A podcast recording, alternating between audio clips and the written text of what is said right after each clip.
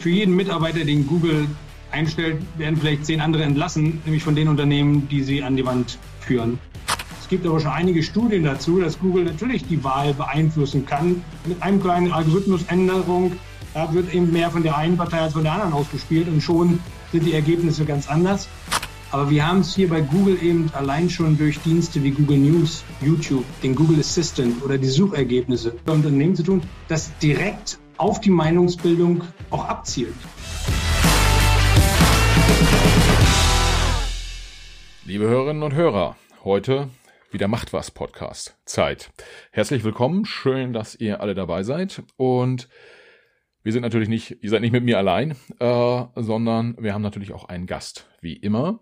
Und heute geht's um das Thema Weltmacht Google. Deshalb habe ich Thomas Höppner eingeladen, der auch netterweise gesagt hat, er steht zur Verfügung, will ein paar meiner Fragen beantworten.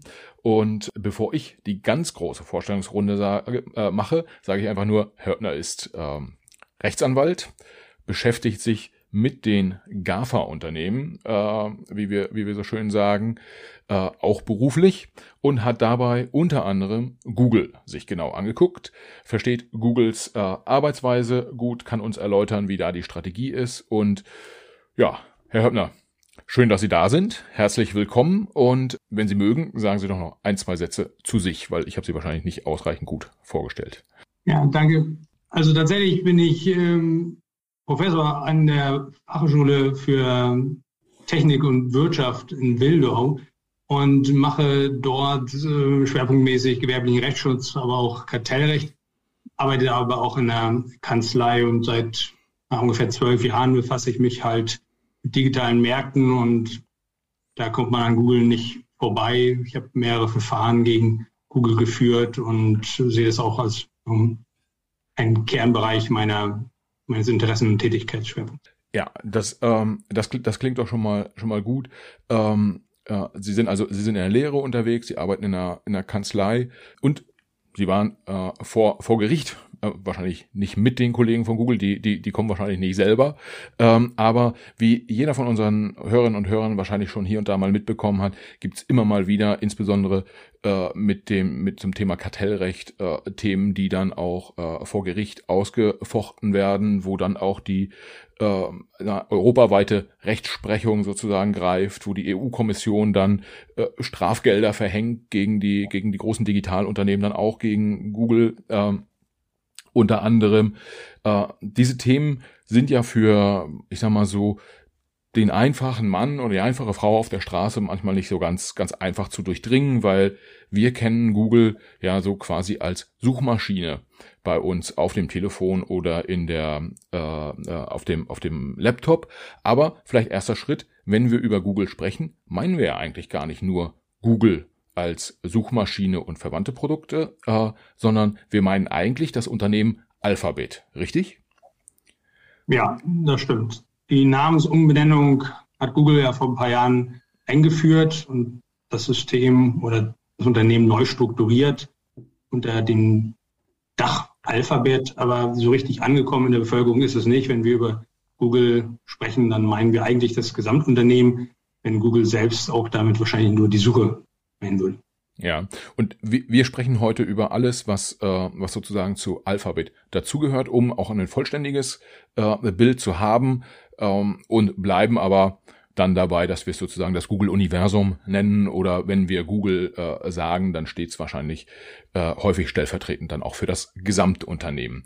Vielleicht an der Stelle kurz, ähm, ich habe schon gesagt, viele von uns nehmen Google einfach nur als Suchmaschine wahr, aber Google ist ja noch viel, viel, viel mehr. Können Sie kurz erläutern, wie das Unternehmen Google strukturiert ist, einmal so als Unternehmen und ja, irgendwie vielleicht mal fünf, sechs, sieben von den, von den wichtigsten Produkten nennen, die, die dieses Unternehmen äh, den Kunden zur Verfügung stellt?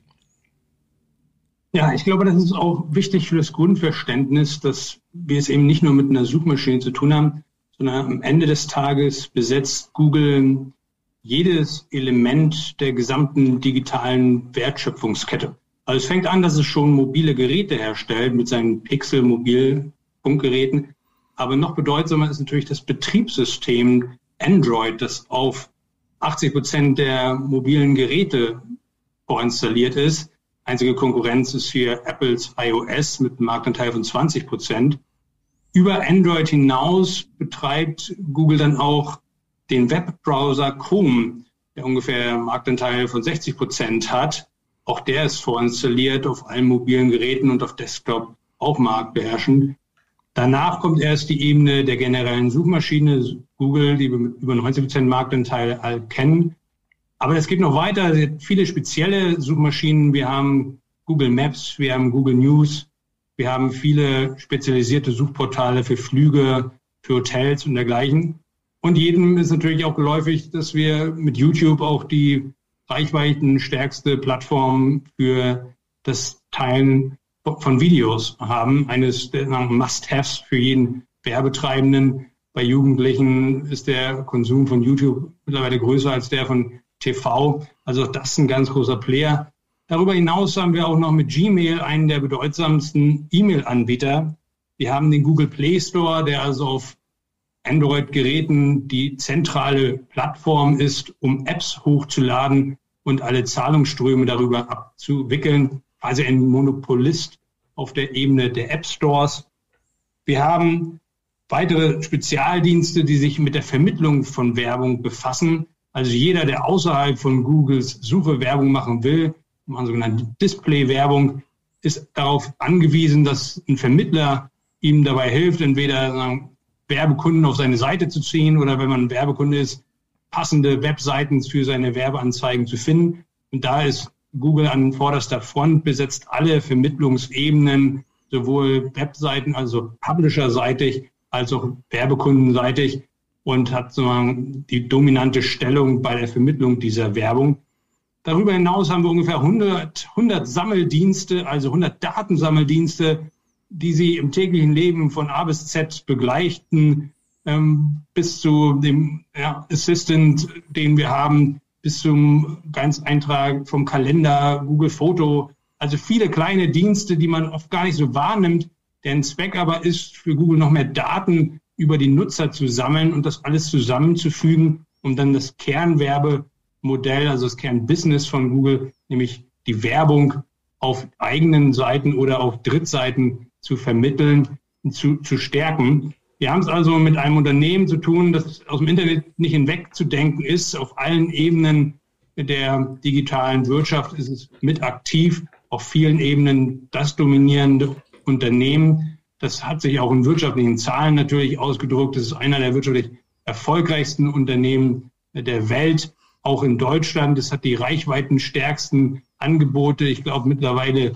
zehn Dienste, die über eine Milliarde Nutzer weltweit erreichen. Es ist also ein wirklich Riesengigant, wenn man sich die Verfestigung dieser Marktstruktur rund um die Suche anschaut, ähm, ist man sich heute eigentlich einig, dass das insgesamt kaum noch angreifbar ist. Google hat es also geschafft, durch diese ganzen verschiedenen Dienste, die es miteinander verbunden hat und kombiniert, wirklich eine Macht zu erhalten oder zu erreichen, äh, die über alles hinausgeht, was man bisher so kannte.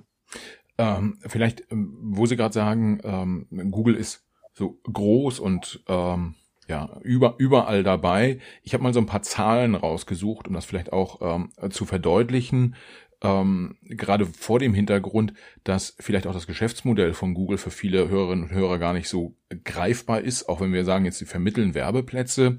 Ähm, aber, aber dazu vielleicht mal ein paar Zahlen und auch im Vergleich. Google hat im letzten Jahr rund 260 Milliarden Dollar Umsatz äh, gemacht und dabei einen Überschuss, also einen Gewinn äh, quasi erwirtschaftet wurden von äh, rund 75 Milliarden Dollar. Äh, der Volkswagen-Konzern lag in der Umsatz, ähm, äh, ja, also beim generierten Umsatz in etwa in der gleichen Größenordnung, also auch rund 250 äh, Milliarden, in dem Fall aber Euro, also sogar noch ein Tick drüber dann, hat aber nur in Anführungsstrichen gute 15 Milliarden Euro damit verdient. Das heißt, Google verdient einfach schon mal viel mehr als der, als der Volkswagen-Konzern und ich habe dann auch mal geguckt, was ist bei Bayer zum Beispiel, deutscher großer DAX-Konzern. Die haben letztes Jahr so 44 Milliarden Euro Umsatz gemacht und nur eine Milliarde nur in Anführungsstrichen eine Milliarde verdient. Das heißt, ähm, Google verdient rund 70 mal oder hat im letzten Jahr rund 70 mal so viel verdient wie der deutsche DAX-Konzern Bayer und könnte das fand ich auch sehr interessant. Vielleicht können Sie da mal Ihre Meinung zu sagen. Google ist bewertet an der Börse, also man glaubt, äh, alle Aktien zusammen sind ungefähr 1,4 Billionen Dollar. Äh, der Volkswagen-Konzern ist mit 82, 82 Milliarden Euro äh, bewertet. Das heißt, Google könnte theoretisch mit ungefähr dem Gewinn, den sie innerhalb von 14 Monaten machen, einen VW kaufen.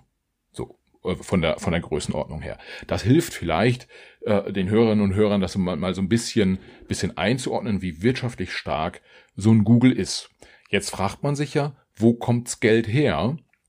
Und vielleicht können wir da an der Stelle nochmal drauf eingehen. Von außen betrachtet, viele der Services, die Sie gerade beschrieben haben, sind für den Endkunden äh, kostenlos und äh, Google verdient über die Ver äh, Vermittlung von Werbeplätzen Geld. Wie ist das zusammenzubringen? Wenn man ja die klassische Presse liest, dann steht immer da, ja, äh, Google, ähnlich wie Facebook und Co., die verdienen mit unseren Daten Geld. Aber die sagen ja jetzt nicht irgendwie, der Thomas Höppner und der Michael Siegler sind jetzt so und so alt und äh, verkaufen diese Daten irgendjemanden, sondern das ist ja ein bisschen komplexer. Wie würden Sie das erläutern, äh, dass auch jemand einfach gestrickt ist wie ich das komplett versteht? Also zunächst einmal die Umsatzzahlen treffen zu und ich finde besonders schockierend wird diese extreme Gewinnmarge, wenn man sich auch anschaut, auf wie wenig Mitarbeiter sich das verteilt. Nehmen Sie mal Deutschland 2020 hatte Google 2000 Mitarbeiter für seine über 5 Milliarden Umsatz und Axel Springer 15.000 Mitarbeiter bei zehnmal äh, weniger. Das sind also ganz andere Dimensionen. Wenn man dann noch die Steuerproblematik zunimmt, ist also klar ein sehr kleiner Kreis von Mitarbeitern erwirtschaftet riesige Gewinne. Und da ist schon die Frage, wie geht das eigentlich? Und das äh, Businessmodell Werbung, da müssen wir ein bisschen differenzieren. Die Kern Cash Cow, also wirklich das meiste Geld fließt, ist nach wie vor Werbung auf den Google Suchergebnisseiten. Hier ist es eher so, dass Google im Prinzip die Inhalte der Welt, also aller Webseiten, die Inhalte ins Internet stellt, für sich nutzbar macht, weil Google eben dem Verbraucher das Versprechen gibt, ich mache dir alle Inhalte, die es im Internet gibt, verfügbar. Eigentlich vermittelt es den Eindruck, ich stelle die dir selber bereit, dass die Leute denken, habe ich bei Google gefunden, gibt es bei Google, gehen wir zu Google und sammelt diese ganzen Inhalte ein durch seine verschiedenen Crawler, also Systeme, die das alles abgreifen und indexieren. Und wenn dann eben ein Nutzer eine Suchanfrage hat und bei Google die stellt, dann serviert Google da passende Werbung dazu. Und Google hat ein System geschaffen, das einfach so ähm, krass funktioniert, dass es eben, wenn man so will, je spezifischer die Suchanfrage ist, desto spezifische Werbung und Anzeigen kann Google auf diesen Suchergebnisseiten platzieren. Und das Ganze basiert auf einer Auktion, sodass die Webseitenbetreiber, die also gefunden werden wollen, damit sie mit ihren Kunden in Kontakt treten wollen, die sind dann gezwungen, ja, wenn ich wirklich meinen Kunden erreichen will, dann muss ich eben bei Google in den Suchergebnissen oben dabei sein. Der sicherste Weg ist, ich muss da mitbieten um diese Werbeanzeigen. Und so spielt dann Google die ganzen Webseiten, die ganzen Anbieter untereinander aus. Jeder will oben dabei sein, jeder überbietet sich. Und die überbieten sich dann oft bis zum letzten Cent ihrer Profitabilität nach dem Motto, naja, solange ich noch einen Cent daran mehr verdiene als mein Wettbewerber, lohnt es sich hier noch den Cent mehr zu bieten. Und sie bieten halt immer mehr, die Preise für die äh, Anzeigen gehen immer höher. Google braucht da gar nichts für machen, sondern nutzt im Prinzip die Rivalität der Webseitenbetreiber untereinander aus. Je mehr da auch ins Internet kommen, je mehr Inhalte sie reinstellen, desto mehr von diesem Wettbewerb entsteht und desto mehr bieten die sich sozusagen dumm und dämlich und der Profiteur davon ist Google, der dann einfach so der lachende Dritte ist und sagt, ja, macht mal. Und am Ende bin ich der, der eure Margen hier kassiert. Und das ist nach wie vor dezentrale Einnahmequelle. Funktioniert nahezu selbstlaufend, automatisch, kaum angreifbar und der Mechanismus der Auktion kennt keine Grenze nach oben, hat also inhärent ein, ein, ein Öko, eine Ökonomie, die dazu zwingt, dass Wettbewerber in diesem Bereich wirklich äh, so viel bieten und Google so viel äh, auch bezahlen und dafür bereit sind zu zahlen, wie sie eben gerade noch so verkraften können. Und das ist natürlich als Einnahmequelle super. Die anderen Quellen, also sagen wir YouTube und die Vermittlung von Werbung auf Drittseiten, die sind auch, sagen wir, bedeutsam, aber deutlich wesen, weniger bedeutsam als die eigentliche Suchwerbung. Dort hilft auch Googles Zugriff auf Daten noch stärker. Also bei suchbasierter Werbung, wenn man eine Suchanfrage gibt, dann sind die Daten eigentlich nicht ganz so wichtig, weil man schon durch diesen Suchbegriff eigentlich zum Ausdruck bringt, wofür man sich interessiert. Das ist super für einen Werbekunden. Der weiß genau, jetzt interessiert sich dieser Nutzer genau für diese Sachen. Wenn ich also iPhone 10 eintippe, da weiß ich, auch, wahrscheinlich will er gerade ein iPhone 10 kaufen.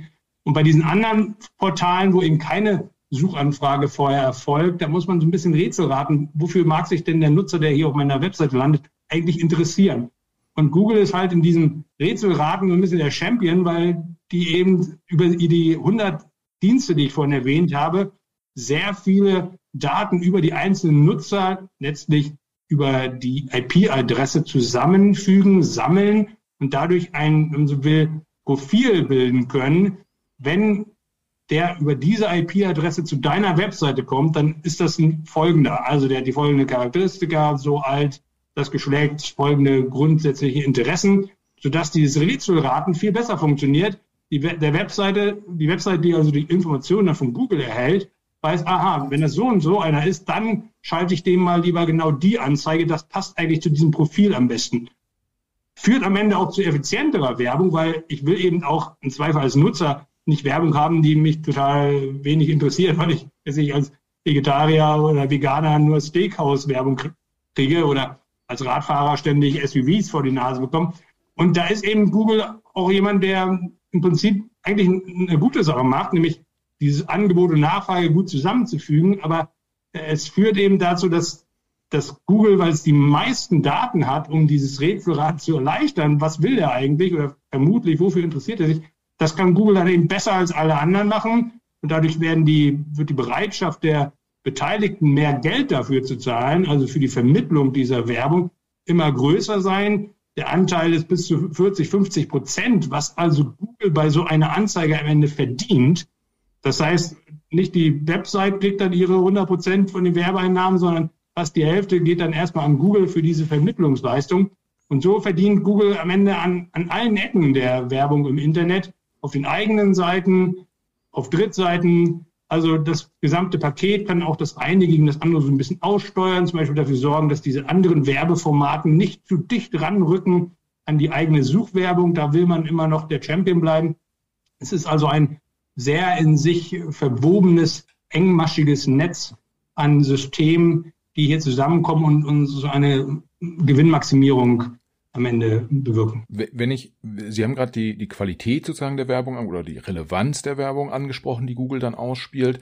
Ich versuche mal so ein, aus dem Kalten so ein Beispiel äh, zu machen. Sie sagen vielleicht mal, ob das richtig ist. Also wenn ich meinetwegen im TV äh, die RTL-Nachrichten schaue, dann sind da vor, gibt's da ja vorher auch Werbeblöcke und da wird dann auch, da sehe ich dann vielleicht auch als 25-jähriger, topgesunder äh, junger Mann oder junge Frau sehe ich dann auch irgendwie, weil ich abends um, um acht dort Werbung, äh, die Nachrichten schaue, kriege ich auch Werbung für, weiß ich nicht, irgendwie ein Wärmekissen oder was auch immer für ältere Leute eigentlich äh, ja. relevant ist. Das wird mir da, wird, da wird Werbung gemacht. Ähm, und wenn ich aber auf der RTL-Webseite bin und die arbeiten gegebenenfalls mit Google zusammen, dann weiß Google, ich bin halt eher ein junger Typ oder eine junge, eine junge Frau, äh, eher brauche ich keine Gesundheitsthemen, sondern ich, dann werden mir vielleicht eher Sportgeräte gezeigt oder Urlaubsreisen oder was auch immer, an denen ich größeres Interesse habe, weil Google von meinen vorherigen Suchanfragen, die ich vielleicht gemacht habe, von den Apps, die ich nutze, äh, äh von den Filmen, die ich mir auf YouTube anschaue, was auch immer, überall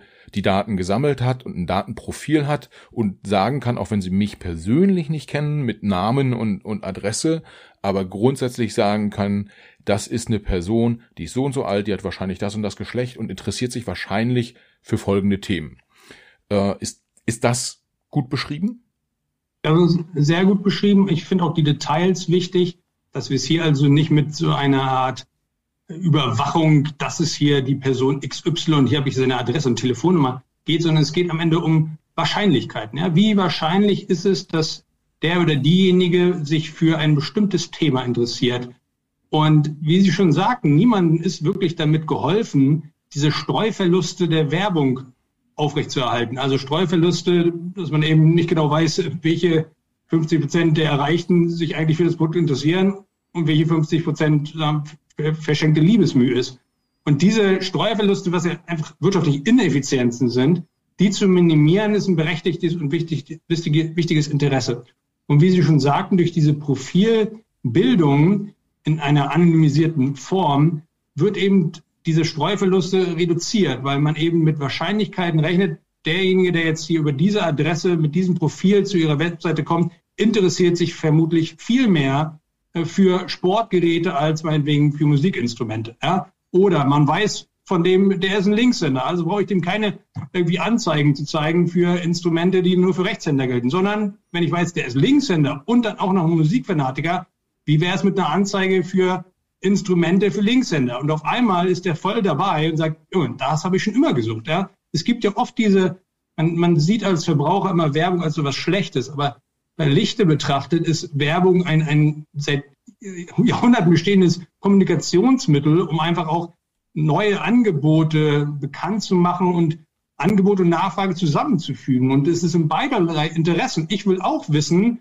was gibt's Neues im Markt? Und wie oft sieht man eine Anzeige und denkt, oh, wusste ich gerne, es gibt, endlich habe ich das gefunden. Und man ist eigentlich dankbar für die Werbung und hätte sonst ewig lang gesucht und was Suboptimales gekauft. Und das ist schon einfach eine, berechtigtes Interesse. Deshalb muss man immer aufpassen, wenn man so von Daten macht und so weiter, das als was Böses darstellt. Man muss immer genau schauen, worüber man da eigentlich redet. Redet man über die Steigerung von Effizienzen, zum Beispiel von der Vermittlung von Angebot und Nachfrage durch zielgerichtete, interessenbasierte Werbung, das ist was Positives. Oder redet man über irgendwie Ausspähen von Leuten, über irgendwelche äh, Cyberattacken, wo es um das Persönliche geht. Das interessiert die Werbetreibenden gar nicht. Die wollen Wahrscheinlichkeiten haben und nicht wissen, wo der eine oder andere wohnt und ähm, was der für dubiose sagen, persönliche Hobbys da oder so hat. Ja. Das muss man auseinander trennen. Deshalb war Ihre Beschreibung da sehr akkurat. Ja, wenn wir, wenn wir jetzt schauen, wir haben, wir haben festgestellt, Google ist quasi überall im täglichen Leben. Uh, Google ist sehr, sehr groß. Google verdient sehr gutes Geld uh, mit der Vermittlung von Werbeplätzen, entweder auf eigenen Produkten oder uh, äh, auf Fremdseiten, also zum Beispiel die Axel Springer Kollegen, die Sie gerade angesprochen haben, die behaken sich ja auch immer so ein bisschen mit Google, aber am Ende des Tages arbeiten sie dann doch äh, auch mit denen, mit denen zusammen, soweit ich weiß. Ähm, das klingt ja so, als hätten da die Kollegen im Silicon Valley einfach äh, ein geniale, ähm, geniales Business aufgebaut und äh, eigentlich ist das ja rundum gut. Also würde man mal sagen. Also wenn wir sowas in Deutschland hätten, so eine Firma in Deutschland, dann wären, würden sich vielleicht alle freuen. Oder äh, woher kommt die, ich sag mal, durchaus kritische Betrachtung dann von Alphabet, Schräg, Schräg, Schräg Google? Das ist ein wichtiger Punkt. Ich finde zum Beispiel, ich, ich schätze sehr, einige der Leistungen, der unternehmerischen Leistungen von Google sind einfach sehr ausgeklügelt und sehr gut geworden. Zum Beispiel diese Idee der Vermittlung von Werben oder Werbung oder die Werbeanzeigen, die an die Suchbegriffe zu schalten. Das war einfach mal richtig gute Ideen und auch gut umgesetzt und deshalb können die darauf stolz sein. Man muss aber und darf auch nicht vergessen, irgendwann kam der Punkt, da hat Google dann gemerkt, so den Markt haben wir jetzt besetzt und da sind wir jetzt sagen, haben wir alles ausgereizt und erreicht und, und jetzt machen wir uns mal ein bisschen ans Kassieren, ans Abkassieren. Und dann fängt halt der für sich hinzunehmende, ähm, die hinzunehmende marktbeherrschende Stellung oder vielleicht auch das hinzunehmende Monopol, vielleicht ist es auch einfach die effizienteste Lösung, effizienteste Lösung, fängt dann so ein bisschen an problematisch zu werden, wenn die halt versuchen, dieses Monopol auszubeuten und alle, die dann davon am Ende abhängig sind von diesem Dienst, letztlich auszuquetschen. Einmal bei den Verbrauchern mehr Daten abzuziehen, als man eigentlich für das Modell braucht oder umgekehrt, noch problematischer, sozusagen von den Inhalteanbietern immer mehr Inhalte zu kopieren und selber zu nutzen, als man eigentlich für seinen Dienst braucht. Und schließlich von den Werbekunden immer höhere ähm, Gebühren zu verlangen und immer höhere Preise zu verlangen, obwohl das nicht nötig ist. Und was ich zum Beispiel bei der Suche problematisch finde, da ist einfach die bewusste Entscheidung bei Google irgendwann getroffen, wir wollen jetzt nicht mehr die objektiv relevantesten Ergebnisse dem Nutzer präsentieren, sondern wir stellen Ergebnisseite zusammen, zusammen, an denen wir, Google, am meisten Geld verdienen. Heißt also im Zweifel mehr Anzeigen als organische, relevanzbasierte Ergebnisse. Und zweitens heißt es, wenn wir selber irgendein Produkt in der Nähe haben, wofür der sich interessieren könnte, dann packen wir das über die von unseren Wettbewerbern. Da haben wir also eine Kombination von einmal die Verdrängung der relevantesten Ergebnisse durch reine Werbung. Ja, ist dem Verbraucher auch nicht mitgeholfen, weil Werbung hat immer dann noch ein Element von Bezahlung und ist damit nicht die relevanteste äh, Art und Weise, Informationen zu finden. Und zweitens das Element der Selbstbegünstigung, dass sie dann eben ihre Produkte, Google Shopping, Google News, Hotel Finder, Google Flüge und so weiter, einfach nach oben setzen, obwohl die qualitativ überhaupt nicht so gut sind und es andere Anbieter gibt, die das zehnmal besser könnten, aber die haben gar keine Chance jetzt mehr, auf ihre besseren Spezialprodukte hinzuweisen, weil Google einfach durch diese historisch gelungene Besetzung der elementaren Schnittstelle des Internets, der generellen Suche, jetzt einfach so einen Vorteil verschafft hat, das erlaubt, äh, überall sonst jetzt auch noch mitzumischen, obwohl sie da eben nicht diese Innovationskraft haben, nicht diese unternehmerische Leistung gebracht haben, sondern am Ende oft Copy-Paste machen und dann nur allein durch das Vorwegschieben der eigenen Ergebnisse dann am Markt reüssieren. Und das ist das Problem. Wir müssen also wirklich differenzieren zwischen der berechtigten unternehmerischen Leistung, die es zu würdigen gilt, damals bei dem Aufbau der Suche. Dieser Prozess war irgendwann 2004, 2005 abgeschlossen und sich dem daran anschließenden Missbrauch dieser Position mit der weiteren Ausdehnung in alle Märkte, ohne dass das ähm, auf wirklich Leistung basierte, sondern oft eben einfach aus, aus missbräuchlichen Verhaltensweisen. Ja, das, äh, das Spannende in dem Zusammenhang ist, also ich verstehe, Google liefert die Suche, ich tippe als Endkunde, keine Ahnung, äh, ich, ich suche ein Hotel, äh, tippe das bei Google ein und dann wird mir die Hotelsuche von Google äh, gezeigt oder die Ergebnisse der Hotelsuche von Google und nicht von Opodo oder Booking.com oder wem auch immer stehen dann stehen dann ganz oben. Es sei denn, die bezahlen dafür, dass sie ganz oben stehen und bezahlen dann pro Klick auf die auf ihre Webseite. Äh, was aber die große Frage ist, sowohl die Suche als auch sowas wie Google Chrome, also der Browser, äh, den, den, den Google äh, bietet, äh, das sind ja kostenlose Themen. Das heißt, wenn die Nutzer nicht zufrieden wären mit der Google-Suche, also wenn Google es, ich sag mal, in der Theorie übertreibt und die Hotelergebnisse, Produktergebnisse, was auch immer, die sie dann nach, nach oben schieben, sind nicht die besten, warum wandern die Nutzer nicht ab und nutzen was anderes als die Google-Suche? Da gibt's ja irgendwie, also Microsoft betreibt mit Bing äh, beispielsweise eine Suche. Es gibt neben dem Chrome-Browser äh, Firefox oder Microsoft Edge oder was auch immer, Opera. Ähm, all die diese Produkte haben eine geringe oder kaum spürbare äh, Marktverbreitung. Google ist da ganz weit vorne.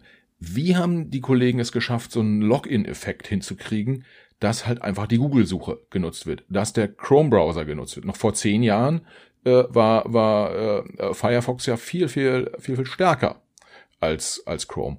Das heißt, irgendwas müssen sie ja richtig machen, indem sie, ich, wenn ich jetzt mal das so, so weiterspinne, sie haben eine Monopolstellung in bestimmten Bereichen, die sie erreicht haben, mit kostenlosen Produkten, die theoretisch der Nutzer jederzeit wechseln könnte. Ja, da spielen jetzt mehrere Aspekte ineinander oder kommen zusammen. Ich will auch mal ein bisschen differenzieren zwischen vielleicht Chrome und Suchen.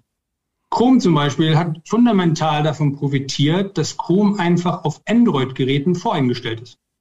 Sie kaufen ein Android-Gerät, 80 Prozent der verkauften Smartphones sind Android-Geräte, und dann ist Chrome einfach mal drauf. Da können Sie jetzt noch so gute alternative Browser sein und haben, der viel innovativer ist, viel besser ist, Sie kommen einfach gar nicht auf die Geräte. Und wenn Sie dann bei den Geräteherstellern anfragen, ja, können wir vielleicht mal rauf und sagen, sorry, wir haben hier Verträge mit äh, Google, die beteiligen uns auch an deren Gewinn, ziemlich lukrativ für uns. Kannst du das toppen? Und dann kannst du es aber nicht toppen, weil als Marktneuling kannst du nie diese Profitabilität, die Google gerade hat, äh, überbieten. Und solange Google so von den eigenen Gewinnen ein bisschen dann an diese Gerätehersteller abgibt, werden die weiter das so machen. Da gibt es Verfahren, die das alles aufgeführt haben. Aber allein schon diese Voreinstellung, das ist jetzt nicht ein Qualitätssiegel, sondern es ist einfach nur, ich besetze das jetzt einfach mal und dann ist es sehr mühsam, äh, den, den Browser zu ändern. Also es gibt viele Studien, dass Leute gar nicht in Frage stellen, den Browser zu wechseln. Und wenn sie es dann machen, dann ist es sehr mühsam, dahin zu kommen und dann äh, funktioniert das System nicht mehr miteinander. Und über Android ist eben auch die Google-Suche vorinstalliert. Weiterer Punkt. Sie können die noch so gute Suche haben, sind sie nicht vorinstalliert, dann kommen sie nicht an die Leute ran. Und hier ist nun was, was sozusagen Thema Suche und Qualität der Suchergebnisse betrifft. Suche ist wirklich ein lebendiges System. Das lebt davon, dass der Suchalgorithmus ständig in Echtzeit Daten auswertet. Wer sucht gerade oder wie viele Leute suchen gerade weltweit an welchem Ort zu welchen Themen was? Was gucken die sich dann an? Was klicken die dann an? Wie lange bleiben die darauf? Wo klicken die zurück? Was war also wirklich für diese konkrete populäre Suchanfrage das relevanteste Ergebnis und welches nicht? Das ist ein totaler Lernprozess, wo die Masse der Suchanfragen einen extremen Unterschied ausmacht. Je mehr Suchanfragen Sie haben, desto besser werden Ihre Ergebnisse. Und der Unterschied zwischen Bing und Google ist mittlerweile so fundamental groß, wir reden halt über 90 plus und 5 minus Prozent, dass allein dieser Datenvorteil, was aktuell an Suche gerade stattfindet, was die Leute klicken, diese Suchdaten, ist so groß, dass die Qualität automatisch viel besser ist. Weil der Algorithmus eben genau weiß, wenn ich jetzt gerade Waldbrand suche in der Nähe von Brandenburg, dann weiß ich eben, es betrifft die aktuelle Waldbrandsituation in Brandenburg und nicht irgendwie, was ist allgemein ein Waldbrand und wann entsteht der, sondern ich will genau wissen, ist der Waldbrand jetzt gelöscht oder nicht. Die Daten hat man einfach nicht, wenn man eine kleine Suchmaschine ist, die jetzt eben nicht diese Suchanfragen hat. Und dieser Vorsprung allein durch diesen Umfang der Suchen erlaubt es eben bei der Qualität auch dann insoweit Abstriche zu machen, dass man mehr Werbung reinspielt, mehr eigene Produkte reinspielt. Der Verbraucher verkraftet diesen Verlust an Qualität, weil insgesamt, ja, gesamt gesehen, die Qualität dann wieder passt. Und dann sind die Google-Nutzer auch sehr treue Wesen. Ja, die Gewohnheit macht da irgendwie, sorgt dafür, dass die Leute gar nicht erst darüber nachdenken, prüfe ich jetzt nochmal andere Suchanfragen. Und wenn dann nur, wenn sie mit den Ergebnissen nicht so ganz zufrieden sind, der typische Sucher ist eher so, oh, die Suchergebnisseite ist jetzt nicht ganz toll. Ich ändere meinen, meinen Suchbegriff und steuere das eher über ein Feintuning meines Suchbegriffes, statt dass ich jetzt zu einer alten Suchmaschine gebe, gehe. Ja?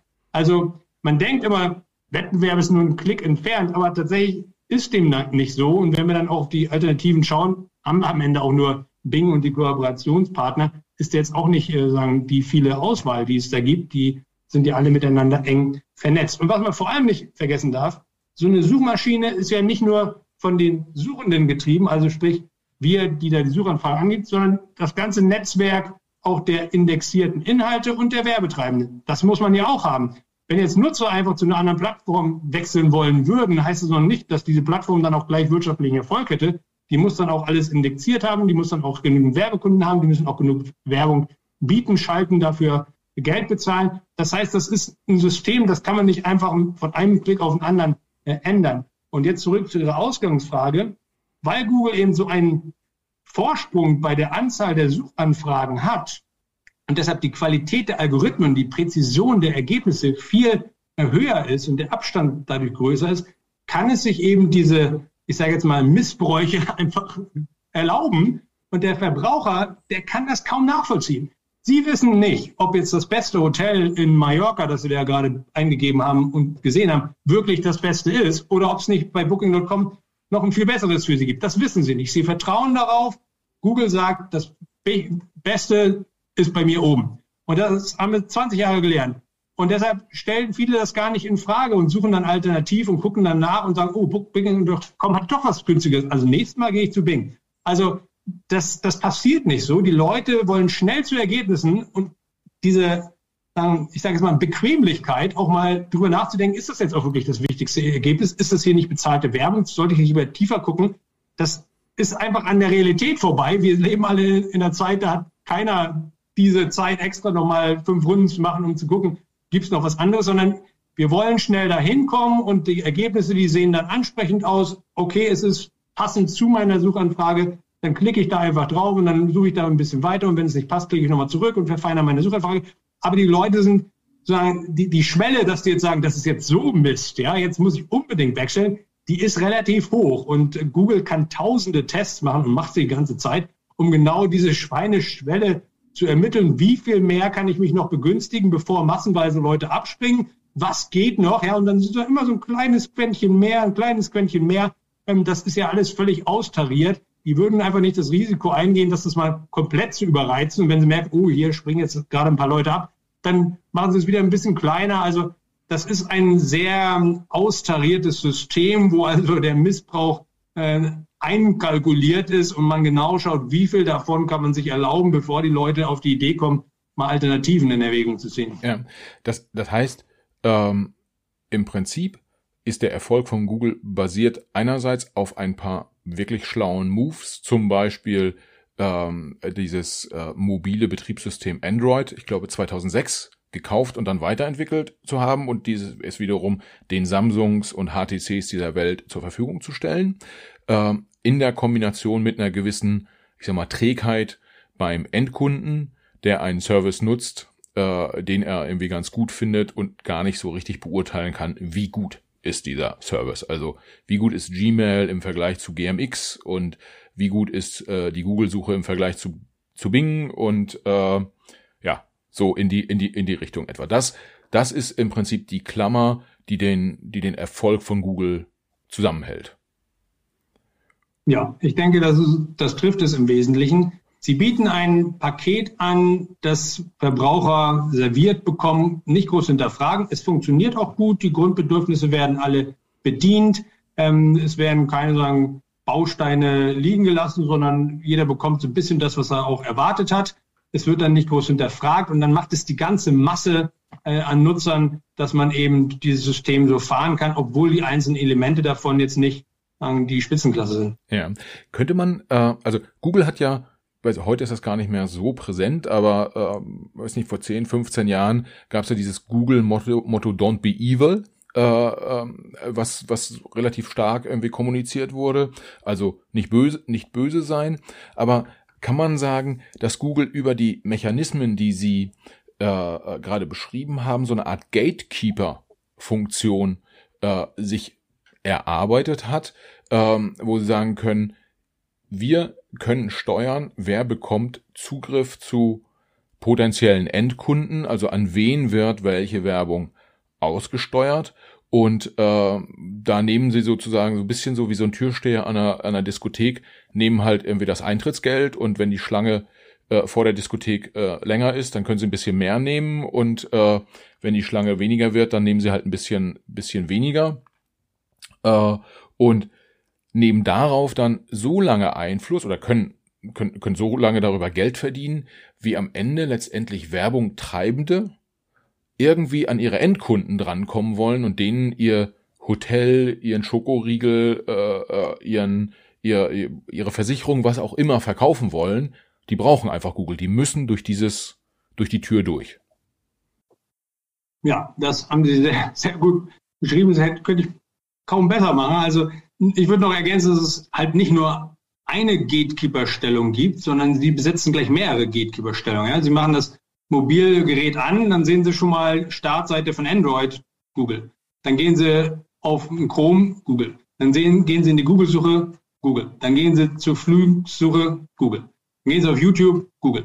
Das heißt, viele, was wir sagen würden, das sind Must-Haves für einen Werbekunden, weil einfach Nutzer nur diese Zugangs Plattformen nur diese Oberfläche nutzen, um bestimmte Arten von Inhalten zu konsumieren. Es gibt eben welche, die schauen nur auf YouTube-Videos. Es gibt welche, die gucken nur auf Google Maps für, für sogar lokale Nachrichten. Und es gibt viele, viele, viele, die nur auf Google suchen. Ähm, und wenn man dann als Inhalteanbieter oder werbetreibendes Unternehmen das auf seine Inhalte oder seine Angebote aufmerksam machen muss, ja, damit man überhaupt Leute erreichen kann, Akquise ist Teil von jedem Geschäft, wenn man dann auf diesen Plattformen nicht drauf ist, dann kommt man an diese Endkunden nicht ran. Diese Endkunden überreicht man nur über diese Plattform. Es ist also ein Must-Have. Ich muss dabei sein. Und so sehr ich auch das System dann hasse, weil ich merke, das beutet mich total aus, komme ich doch nicht an dem herum. Und diese Gatekeeper-Stellung nutzt Google genauso aus, wie sie es sagen. Die wissen eben, naja, ich habe hier die Endkunden bei mir. Die laufen mir auch nicht so schnell weg. Die merken nämlich gar nicht, dass ich denen gar nicht das Relevanteste serviere. Und diese Endkunden, diese Macht, diese Reichweite, die ich habe, die nutze ich eben am anderen Ende bei den Werbetreibenden aus und sage, ja, wenn ihr jetzt hier bei diesen Endkunden dabei sein wollt und nicht nur allgemein auf meiner Plattform, sondern auch oben, damit die Endkunden auch euch sehen, mit euch interagieren und auch am Ende bei euch kaufen, ja, halte ich mal die Hand auf. Ja, müsst ihr am Türsteher vorbei. Und dann können die dann Bedingungen auferlegen, was sie wollen, ja, und können dann einfach eine Wünsch dir was Liste machen, dann müssen die mehr Inhalte zur Verfügung geben, dann müssen die eben mehr bieten, dann müssen die noch ein paar Zusatzleckerlis Google abgeben, müssen noch mit anderen Daten, äh, noch mit anderen Google-Diensten kooperieren, sonst funktioniert das alles nicht, müssen immer mehr von Google abnehmen, müssen sich immer mehr in das System Google reinsaugen lassen, damit sie auf diesen Plattformen präsent sind. Und das ist einfach sagen, die, die Schwelle, die da überschritten wurde von, ich habe mal ein kreatives, gutes Produkt zu, ich nutze das jetzt mal aus, ganze Märkte für mich äh, zu monopolisieren und dann alle, die in diesen Märkten dann beteiligt sind, maximal ausbeuten. Ja, ähm, ja, das ist, ja, mir ist gerade während Sie das sagten, so das Türsteherbild eingefallen, der dann steht und auf die Schuhe guckt äh, des potenziellen Diskothekengastes und sagt, du, heute mit Turnschuhen kommst du hier heute nicht rein. Äh.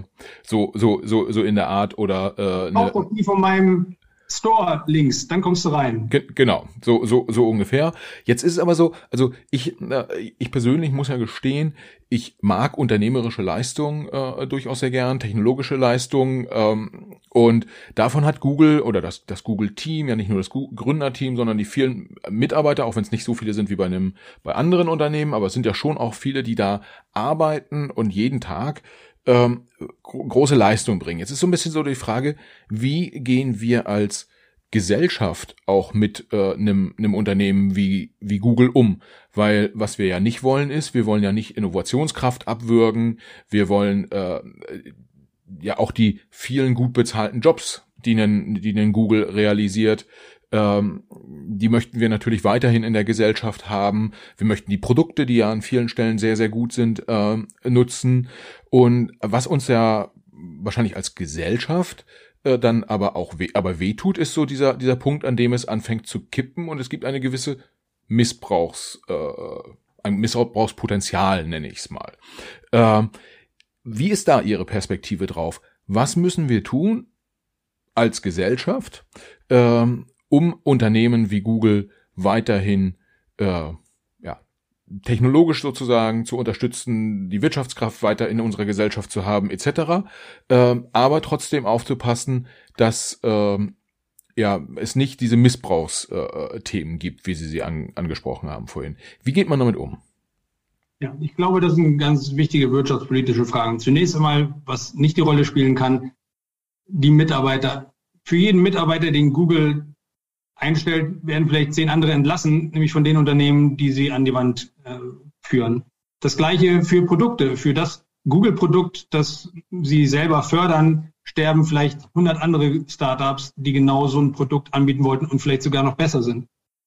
Und bei der Innovation, man vergisst immer, klar, Google ist in vielen Bereichen ein innovatives Unternehmen, aber diese Verhaltensweisen, die ich geschildert habe, killen viel mehr Unternehmen, die genauso innovativ sind und vielleicht noch innovativer sein könnten. Aber denen wird gar keine Chance gelassen. Wenn man also über Innovation spricht, dann darf man immer nicht nur an die Monopolisten denken, sondern auch an die Verhaltensweisen, die dieses Unternehmen an den Tag legt, das anderen es erschwert oder unmöglich macht, innovativ zu sein. Und heute ist es eben so, durch dieses Geflecht von, von Verhaltensweisen, das Google praktiziert, können sie noch so innovativ sein, ja, das tollste Team haben, die besten Ingenieure, das deutsche Wunderunternehmen, was auch immer, sie kommen einfach nicht an den Verbraucher ran, es sei denn, sie geben vorher ihr Produkt bei Google an der Tür ab.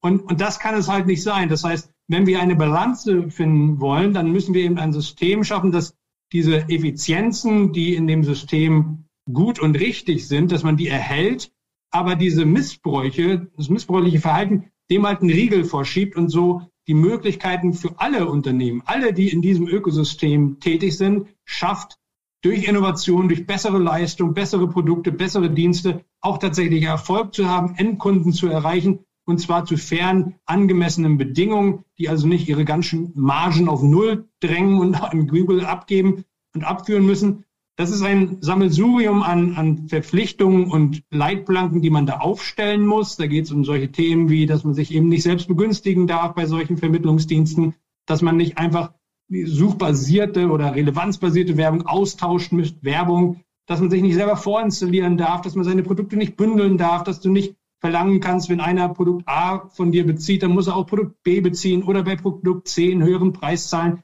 Alles diese kleinen ähm, missbräuchliche Verhaltensweisen, die anderen das Leben schwer machen und dadurch auch das Wachstum äh, in diesen Märkten unmöglich machen, das muss man adressieren. Es ist einfach nicht gesellschaftsrechtlich oder der gesellschaftspolitisch uns geholfen, wenn es nur ein Unternehmen gibt, das innoviert ein bisschen nach eigenen Vorgaben, aber auch nicht zu viel, damit es nicht sein eigenes Business kaputt macht. Und man denkt so, oh ja, toll, ist ja schön, dass das gibt. Und alle anderen haben, haben keine Chance. Wer sagt uns denn, dass es nicht bessere Optionen gibt zu suchen, dass es bessere Optionen gibt, einen Browser zu betätigen, bessere Optionen, wie Werbung zu binden? Wer sagt uns das? Wir wissen es nicht. Und es gibt viele Ansätze, die dann einfach im Keim erstickt worden sind, weil eben dieses Netz an Diensten, das Google aufgebaut hat, auch dazu dient, eben zu erkennen, wo ist ein anderer, der eine gute Idee hat, den mache ich schnell mal tot. Entweder kaufe ich den oder kopiere dessen Leistung, integriere das selber oder sorge dafür, dass dem das Geld ausläuft.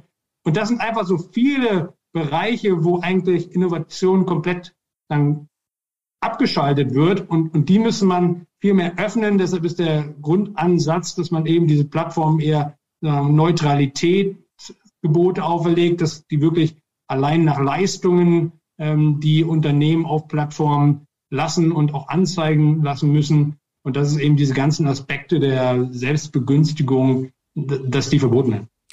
Aber wie, wie geht man, wie geht man jetzt rein praktisch damit um? Also man könnte jetzt sagen, man nimmt, bringt ein Google vor Gericht sozusagen und sagt, Mensch, ihr begünstigt eure eigenen äh, Produkte in eurer eigenen Suche und dafür, äh, das ist kartellrechtlich nicht in Ordnung und deshalb verklagen wir euch jetzt und dann hat die Klage Erfolg und dann muss Google irgendwie fünf Milliarden äh, Strafe zahlen. Und dann gucken die da drauf und sagen, Mensch, das ist ja nicht mal zehn Prozent von dem, was wir letztes Jahr gezahlt haben. Zahlen wir mal irgendwie. Ähm, ist, ist das ein gängiger Weg? Also bekommt man diese Probleme auf dem Rechtswege gelöst oder ähm, gibt es da auch noch andere Möglichkeiten.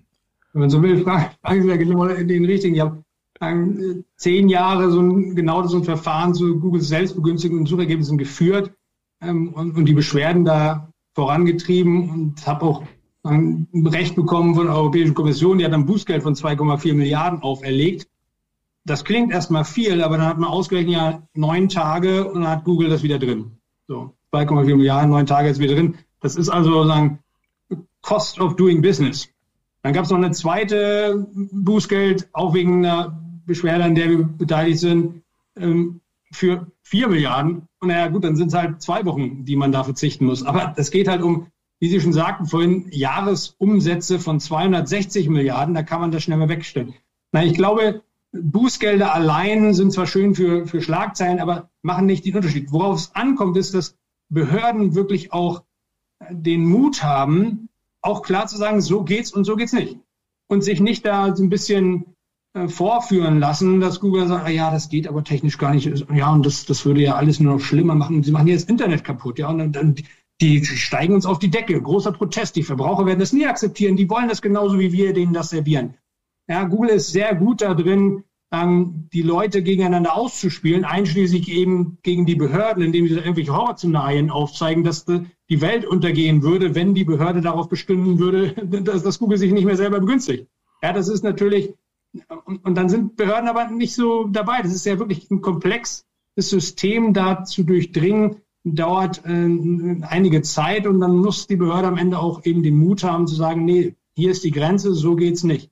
Wir brauchen also aus meiner Sicht viel spezialisiertere Einheiten, größere Einheiten, die auch auf Augenhöhe mitreden können, sagen können, nee, natürlich ist das technisch machbar und du brauchst es überhaupt nicht so zu machen. Du kannst es natürlich anders machen und da wird überhaupt nichts passieren. Du wirst weiter viel Geld verdienen, aber wir werden viel mehr Innovation, viel mehr Wettbewerb sehen. Wir brauchen also vor allem bei der Durchsetzung ähm, durch die Behörden mehr Engagement und vermutlich müssen sich auch Unternehmen ähm, öfter mal trauen, auch wirklich zu Gericht zu gehen. Die Gerichtsverfahren, die wir da verführt haben, geführt haben, also Zivilgerichtsverfahren, die waren eigentlich eher mit, mit positiver Resonanz, weil ein Richter auch schnell dann erkannt hat, ne, das kann einfach jetzt nicht sein und jetzt entscheide ich das einfach mal durch und lass mich da nicht so lobbying-technisch einlullen. Es ist ja kein Geheimnis, dass äh, gerade auf Gesetzgebungsebene die Big Tech-Unternehmen so viel für Lobbying ausgeben, dass dann auch eben bei der Gesetzgebung viel geschoben, gedrückt, äh, modifiziert und, und, und abgeschwächt wird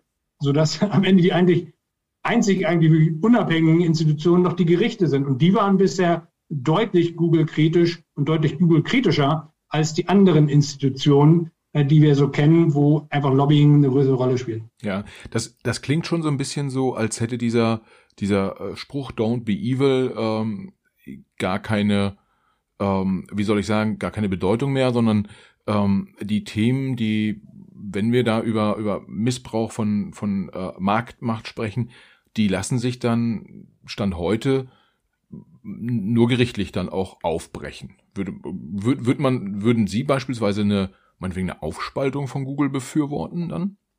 Und würde das was bringen? Eigentlich, wenn man jetzt so ein YouTube abspaltet von, von Google.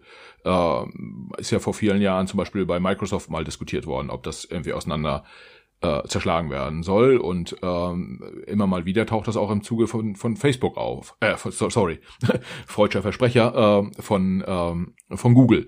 Äh, wie, wie, wie, wie sehen Sie das? Also ich glaube, es gibt einen guten Grund, warum Google nicht mehr das Motto Don't be evil verwendet. Das wäre einfach so, also selbst widersprechend, dass es irgendwie zum Totlachen wäre. Ich glaube, das Motto hat sich gedreht. Ähm, es ist eher so, ist der Ruf erst ruiniert, lebt sich völlig ungeniert, da wird komplett so weitergemacht. Jetzt, wo wir gerade sprechen, werden neue missbräuchliche Verhalten aufgelegt. Die haben einfach gemerkt, die kommen damit durch und es gibt überhaupt keinen Grund, das anders zu machen. Weil bisher eben die Instrumente, die der Rechtsstaat dem entgegengesetzt hat, nicht ausgereicht haben. Warum sollte ich dann so eine Cash-Cow, die mir die Gewinne abwirft, die Sie ja gerade genannt haben, warum sollte ich da irgendwie aus moralischen Gründen, ethischen Gründen auf einmal dran ändern? Ja, am Ende zählt bei denen einfach das Geld und deshalb können wir dann nicht auf eine äh, Eigeneinsicht äh, hoffen, sondern da muss der Rechtsstaat einfach dichter dran rücken und mehr aufpassen. Jetzt zu der Zerschlagungsthematik. Man muss bei Zerschlagung immer aufpassen, wo man die Trennlinie schafft. Es macht wenig Sinn, Dienste zu zerschlagen, wodurch man dann Ineffizienzen schafft. Also zum Beispiel, dass man jetzt Google Suche zerschlagen würde in einmal Werbung und einmal organische Ergebnisse. Macht so wenig Sinn, weil das erst ein Zusammenspiel ein funktionsfähiges, gutes Produkt ist. Aber es gibt überhaupt keinen Grund, warum jetzt Google zum Beispiel online Werbung vermitteln sollte. Das ist ein Geschäftsmodell, das ist für die Suche völlig entbehrlich. Ja, für die Google-Suche, wo wirklich die Werbung aufgrund des Suchbegriffes geschaltet wird, braucht man diese ganzen Vermittlungsdienste nicht. Es spricht eher viel dafür, dass Googles gesamte Vermittlungsangebote dazu dienen, alternative Werbeangebote, also Displaywerbung, Videowerbung, klein zu halten, ineffektiv zu halten, das Targeting einzuschränken und dergleichen. Das heißt, hier würde es wirklich ausnahmsweise mal eine Berechtigung geben zu sagen, das braucht ihr nicht machen, das ist bei anderen in viel besseren Händen. Da sehe ich also so eine Berechtigung, dass man das trennen könnte. Auch kann man sagen, braucht ihr wirklich ähm, den, den Browser Chrome, braucht ihr wirklich Android, um euer Kernbusiness zu durchzuführen, dort Trennungslinien zu machen, ähm, würde aus meiner Sicht Sinn machen. Es muss ja auch nicht gleich sein, dass man das zerschlägt und dann in verschiedene kleine Unternehmen teilt, sondern dass man zumindest funktionelle Separierung macht, dass also die Einheiten voneinander komplett entflochten werden, es nicht dasselbe Management gibt, keine Datenströme dazwischen, algorithmische Entflechtungen gibt, informationelle Entflechtungen gibt, Datenentflechtung gibt, dass das wirklich komplett getrennt wird, dass auch transparent ist, ähm, dass es da keine sagen, Wechselwirkungen gibt. Dann können die ja gerne noch Geld damit verdienen, aber sie dürfen das dann eben nicht als Instrument einsetzen, um sich auf den anderen Märkten jeweils Vorteile zu verschaffen. Da gibt es also eine ganze Palette an Lösungen, die ähm, sagen, angemessen und verhältnismäßig diese Probleme adressieren könnten, die eben auch über reine Verbote hinausgehen und so eine strukturellen Maßnahmen beinhalten. Was glauben Sie, wie, wie realistisch ist das, dass ähm, man dort mal, muss man ja dann wahrscheinlich erstmal in, in, in der Politik sozusagen zu dem Schluss kommen, das machen zu wollen? Also glauben Sie, dass äh, Google in den nächsten Jahren mal aufgespalten wird in, in mehrere Unternehmen? Wird das passieren oder? Ich glaube nicht äh, von europäischer Seite. Also in europäischen Kartell ist das System der Zerschlagung äh, immer als Ultima Ratio vor Augen. Es gibt im sogenannten Digital Markets Act so eine Überlegung, wenn jemand systematisch verletzt, also ein systematischer Verletzer des Rechts, dann kann man auch wieder so eine Art Ultima Ratio auch mal an strukturelle Separierung, also eine Aufspaltung denken. Da gibt es aber noch wenig Erfahrungen zu. Was man gesehen hat in Europa, ist eher im Telekommunikationsbereich, dass man regulatorisch solche Entflechtungsvorgaben macht. aber natürlich auch im Energie- und Eisenbahnbereich, in allen Netzindustrien, aber dann eben sehr fein justiert, dass man genau schaut, wo sind hier eigentlich die ökonomischen Effizienzen, die wollen wir nicht anrühren. Also ich kann mir das mehr so als regulatorische Maßnahme äh, peu à peu sagen, über erstmal reine Trennung der Buchhaltung, Trennung der Verwaltung, Trennung des Managements und so weiter, und dann stufenweises Heranführen an eine reine gesellschaftsrechtliche Trennung vorstellen. In Amerika sieht es anders aus. Da hat man auch Erfahrungen mit Zerschlagung von Unternehmen und war da in der Vergangenheit oder der längeren Historie des Kartellrechts weniger sagen, zurückhaltend. Und da gibt es auch jetzt schon klare Bestrebungen, auch bei Amazon, dass man wirklich mal die Zerschlagungskeule rausholt. Ob das jetzt zeitnah passiert, mh, hm, da wäre ich so kritisch, also würde ich Zweifel dran haben. Aber so ein Horizont von fünf bis zehn Jahren, da könnte ich mir das schon vorstellen. Ja, jetzt ähm, ist es dann so, das ist ja so die, ich sag mal so, politisch-rechtliche Ebene. Was ähm, mir auch immer noch mal durch den Kopf geht, ist so die Fragestellung, kann man ähm, nicht einem, ich nenne sag mal, sehr dominanten Unternehmen vielleicht auch ähm, sozusagen mit wirtschaftlichem Wettbewerb äh, beikommen, in Anführungsstrichen. Und ähm, wenn ich mir anschaue, beispielsweise Amazon, Sie haben sie gerade genannt, äh, ja auch einer der, der ganz Großen da draußen und können wir, wir nennen diesen Podcast hier heute wahrscheinlich Weltmacht Google, äh, man könnte wahrscheinlich auch sagen Weltmacht Amazon, äh, wenn man darüber redet, aber die Kollegen sind ja mittlerweile als eine der größten Produktsuchmaschinen äh, bekannt. Das heißt, wenn heute jemand, äh, weiß ich nicht, irgendwie einen Bilderrahmen kaufen will, dann sucht er oft nicht mehr bei Google nach Bilderrahmen, sondern äh, direkt bei Amazon. Ähm, Gibt es Möglichkeiten, dass sozusagen äh, im Kampf der Giganten äh, da nochmal äh, Veränderungen im Markt passieren und das eine oder andere Monopol äh, oder die eine oder andere Vormachtstellung aufgebrochen wird? Oder würden Sie sagen, ähm, nee, das das funktioniert nicht. Wir können da ja mal ganz objektiv ranschauen. Um darauf zu vertrauen, und viele Ökonomen, die Big Tech beraten, schieben genau diese Verteidigungslinie nach vorne und sagen, die machen sich ja untereinander extrem Wettbewerb. Ja. Im ersten Verfahren sagt Google, der größte Wettbewerber ist Amazon. Im zweiten Verfahren bei Android, der größte Wettbewerber ist Apple. Im dritten Verfahren, wo es um Werbung geht, der größte Wettbewerber ist Facebook. Und so rechtfertigen sie sich immer gegenseitig, die stünden ja im extremen Wettbewerb. Realistisch gesehen wachsen diese vier Unternehmen aber wunderbar nebeneinander. Sie wachsen wunderbar nebeneinander. Und warum? Sie haben ein gemeinsames Interesse. Nämlich das gemeinsame wirtschaftliche Interesse ist, mehr Leute ins Internet ziehen, mehr Internetkonsum, weniger offline, offline tot, Internet das neue Leben. Und je mehr wir alle zusammen durch schöne Internetangebote, Amazon, Apple, Facebook, Meta, wir allen Leuten präsentieren, desto mehr Leute werden zu uns kommen und kommen dann automatisch bei uns nicht dran vorbei. Und dann haben wir alle was davon.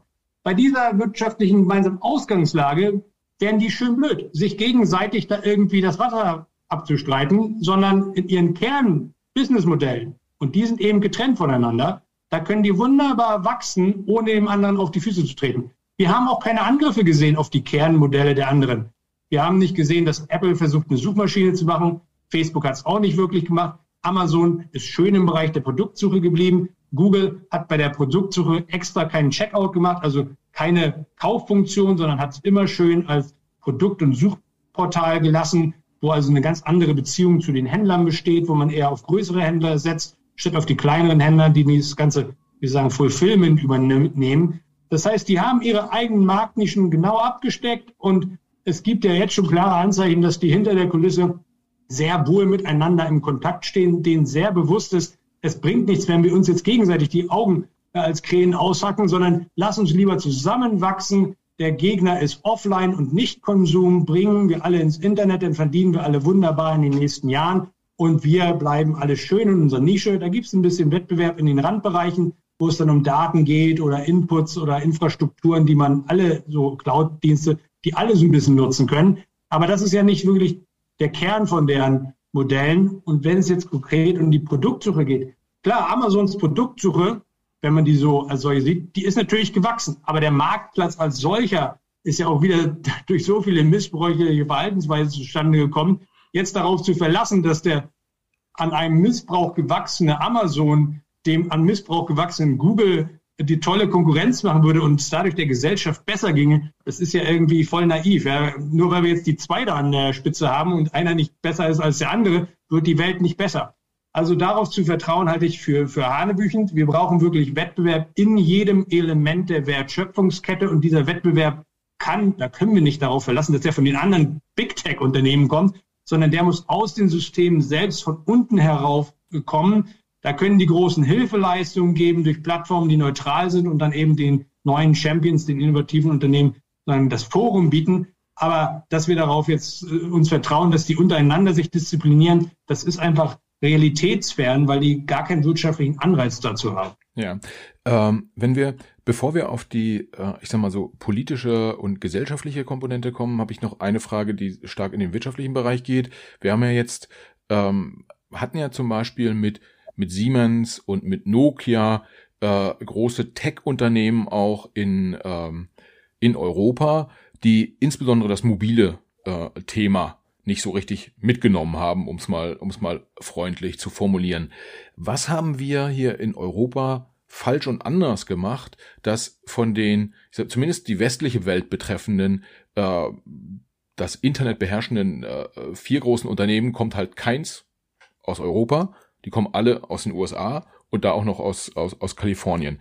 Äh, was waren so historische Fehler, die wir vielleicht bei dem, beim nächsten Innovationssprung als Europa ähm, vermeiden können, weil dass wir jetzt anfangen, eine europäische Suchmaschine zu programmieren, das macht möglichst noch mit Steuergeldern äh, finanziert, wie es ja so Ideen gibt, oder äh, Cloud-Services äh, hier anbieten, wo, wo irgendwie Steuergelder reingepumpt werden oder so. Das macht wahrscheinlich wenig Sinn. Aber haben wir strukturell ähm, ein Problem in Europa, was wir lösen müssen, damit wir nicht auch in der nächsten, ich sag mal so, Technolo im, im nächsten Technologiesprung wieder hinten anstehen?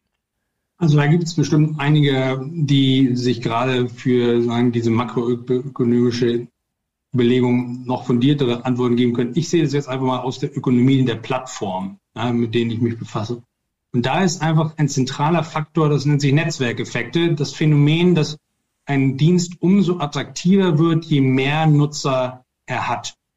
Und in solchen Märkten, und das sind nahezu alle digitalen Dienste, da zählt es eben, da musst du schneller wachsen als alle anderen. Du musst also ganz schnell ganz viele Nutzer sammeln, damit du diese Netzwerkeffekte generierst und dadurch einen größeren Vorteil für deine Nutzer schaffst als deine Konkurrenzplattform.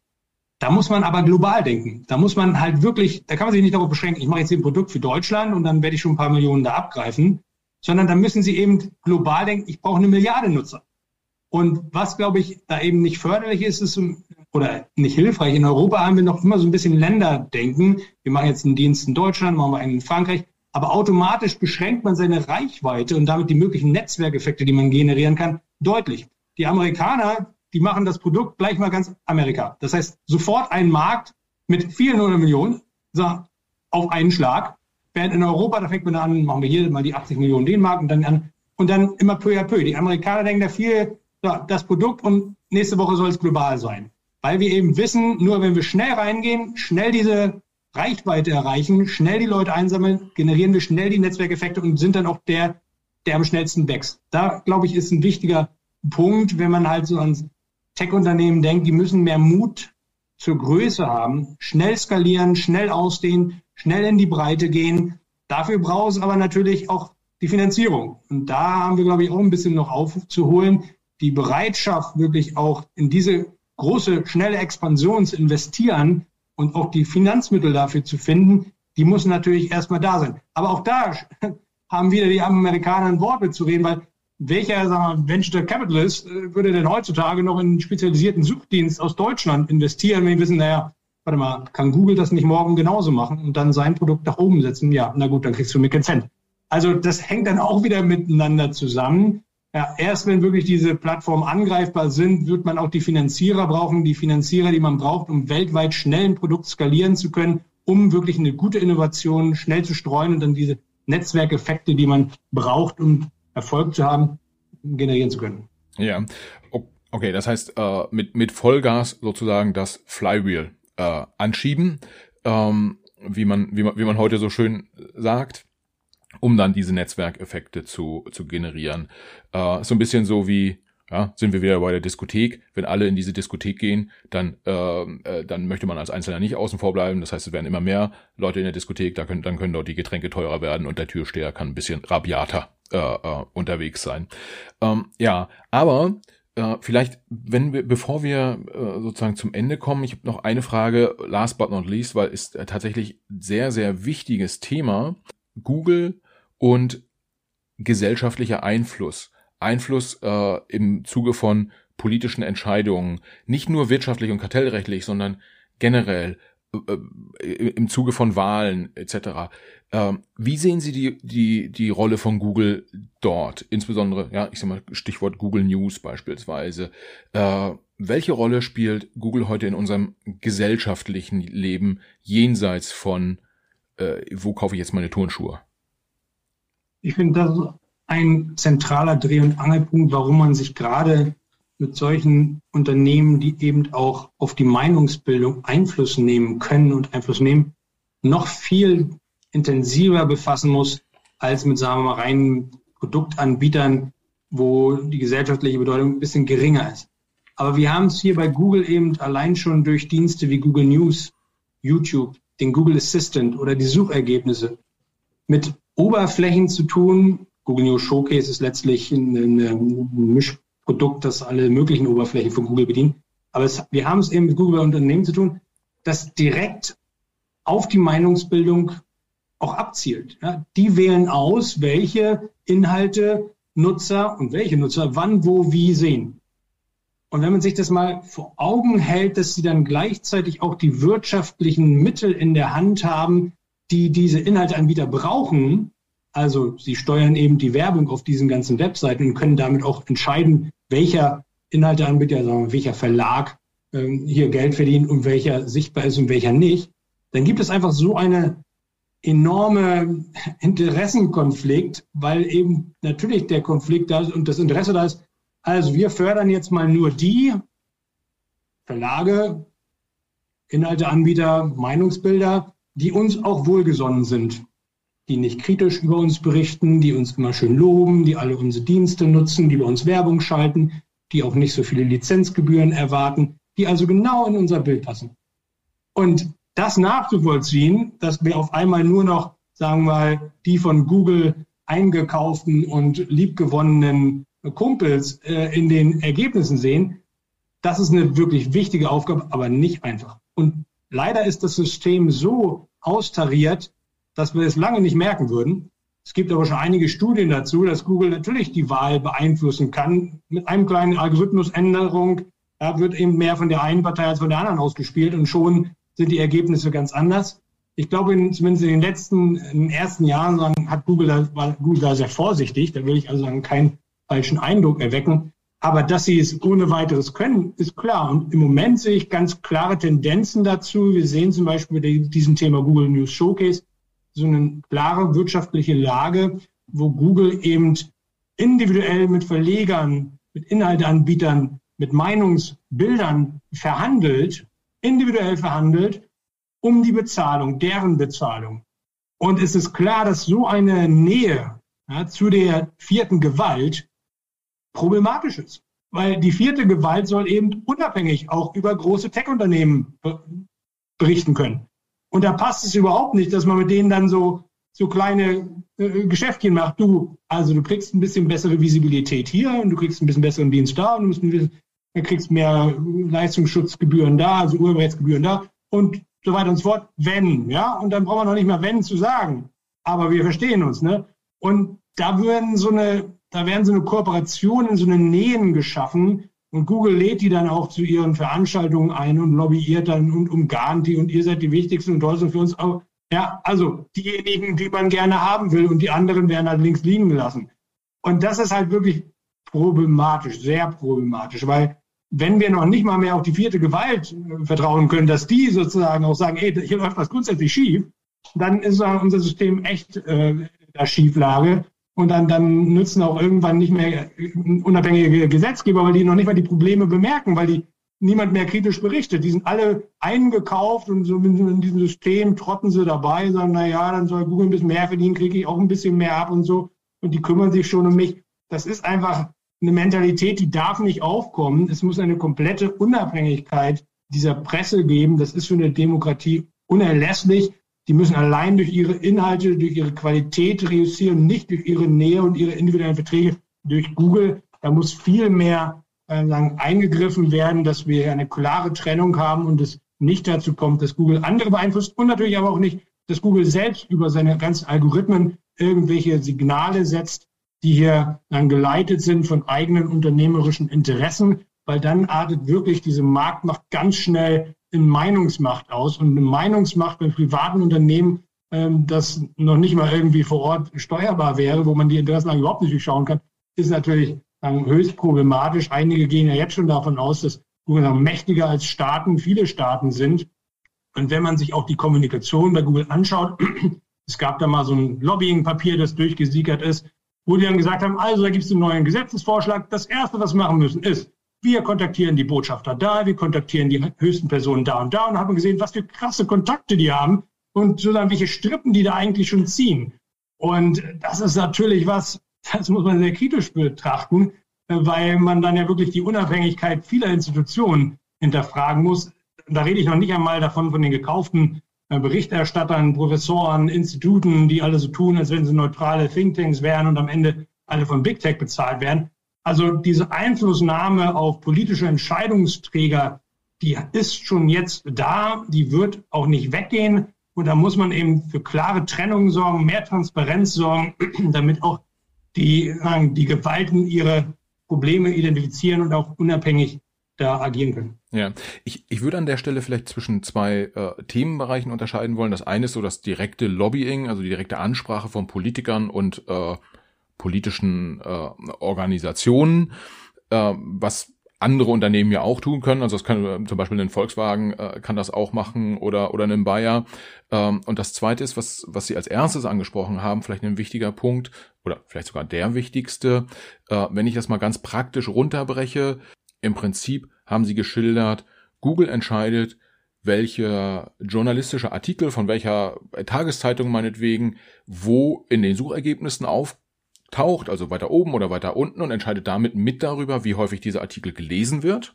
Und äh, ja, wenn ich jetzt, ich formuliere es mal ganz plakativ, dann gibt es einen äh, Artikel, der ist kritisch mit der SPD und dann gibt es einen Artikel, der ist kritisch mit der CDU, aber es dreht sich beides um Corona-Politik.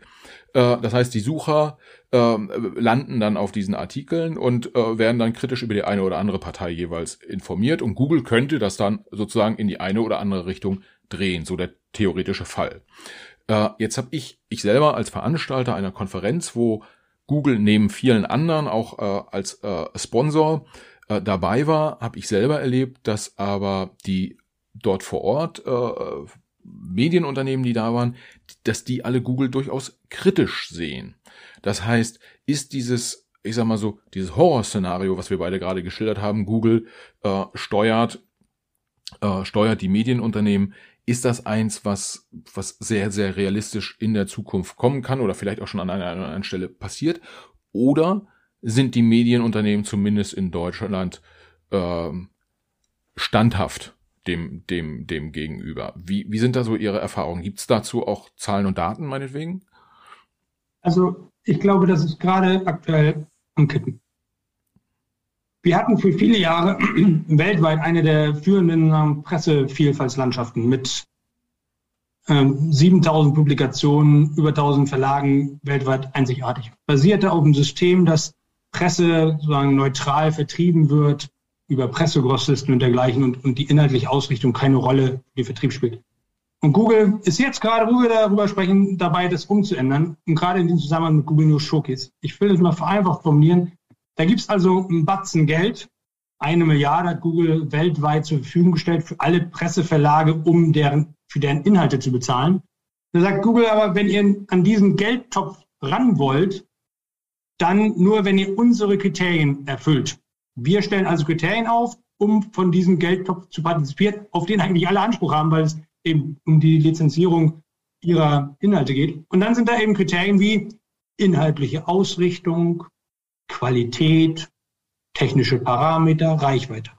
Und allein schon bei dem Kriterium inhaltliche Ausrichtung und dann drittes übrigens noch, wie gut passt es in unsere Produkterwartung und in unser Produkt.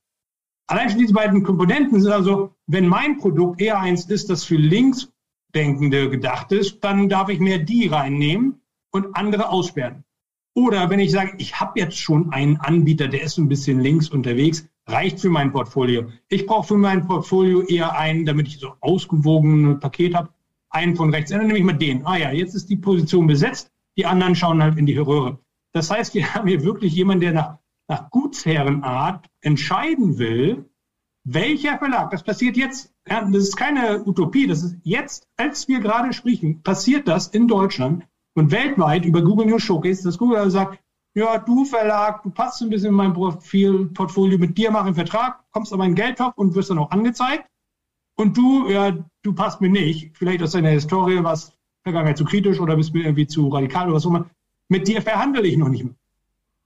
Und das ist das Ende der Fahnenstange. Die kriegen dann weder was von diesem Geldtopf, noch erscheinen die dann in den Suchergebnissen oder jedenfalls deutlich schlechter oder weniger attraktiv, verschwinden also in der Sichtbarkeit, damit in der Wahrnehmung der Verbraucher. Folge ist dieselbe, als wenn es sie nicht geben würde.